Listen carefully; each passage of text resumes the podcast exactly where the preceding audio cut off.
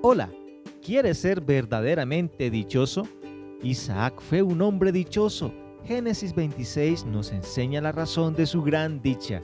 En su versículo 13 leemos, El varón se enriqueció y fue prosperado y se engrandeció hasta hacerse muy poderoso. Isaac, un hombre dichoso. Isaac fue el hijo de Abraham que heredó de él todo cuanto tenía. Isaac cuyo nombre quiere decir risa, es ejemplo de quien recibe la bienaventuranza de Dios por su obediencia. Isaac obedeció cuando presentándose una hambruna en la tierra, Dios le mandó que no pasara a Egipto, sino a tierra de Gerar, y así lo hizo, donde enriqueció, fue prosperado y se engrandeció hasta ser poderoso. Aunque él mintió con respecto a su mujer, diciendo que era su hermana, él reconoció su falta y así fue quitado su temor de morir.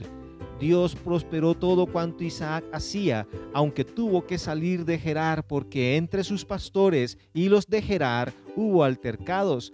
Pero donde iba Isaac, Dios lo bendecía, porque le honró con su obediencia, heredando también las promesas de Dios a Abraham. Como a Isaac, Dios bendice a todo aquel que oye su palabra y le obedece.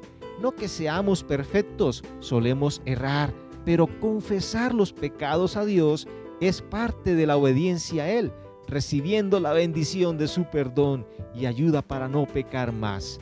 La obediencia que Dios bendice es incondicional y se evidencia cuando hacemos el bien a todos con integridad.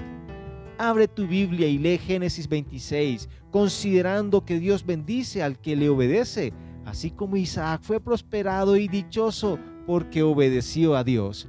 Que Dios te bendiga. Buen ánimo.